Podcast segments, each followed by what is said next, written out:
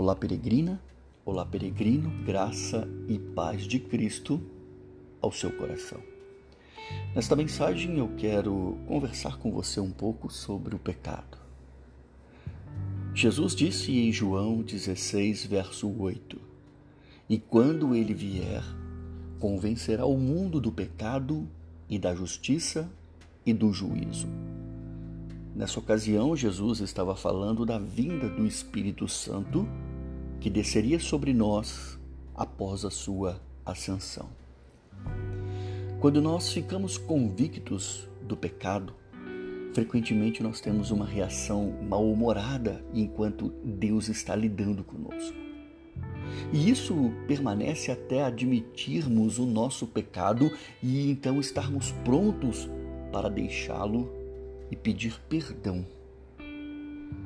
Nessa etapa, nós sentimos ali uma pressão que traz à tona o que há de pior em nós. E assim que nós entramos em acordo com Deus e recebemos de Deus o perdão, nossa paz retorna e o nosso comportamento melhora. O diabo sabe que a condenação e a vergonha nos impede de nos aproximarmos de Deus em oração. Ele sabe que isso nos afasta de Deus de maneira que nós não conseguimos orar e nem tampouco pedir a Deus sobre as nossas necessidades.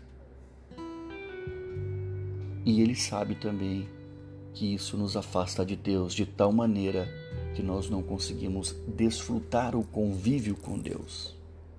Sentir-se mal consigo mesmo ou então achar que Deus está zangado conosco são sentimentos que nos separam da presença de Deus.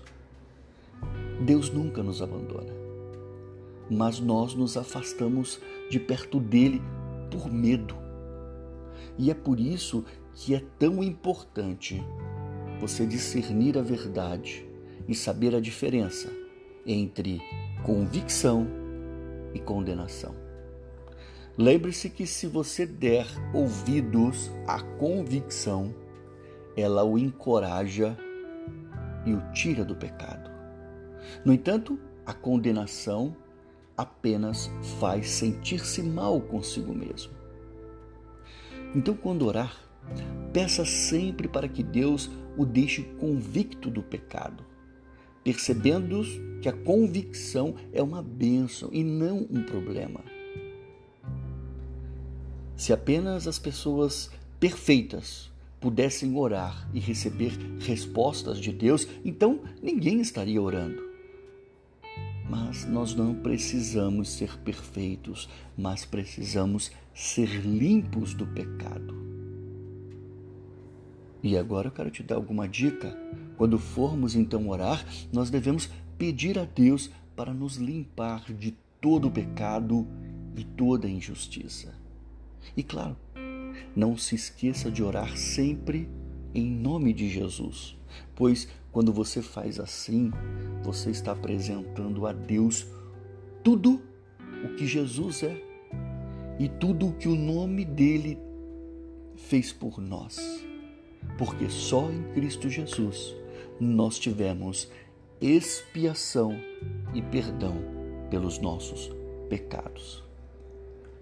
Pense sobre isso e que Deus abençoe o seu dia. Do seu amigo e irmão em Cristo Jesus, Marcos, o peregrino cristão.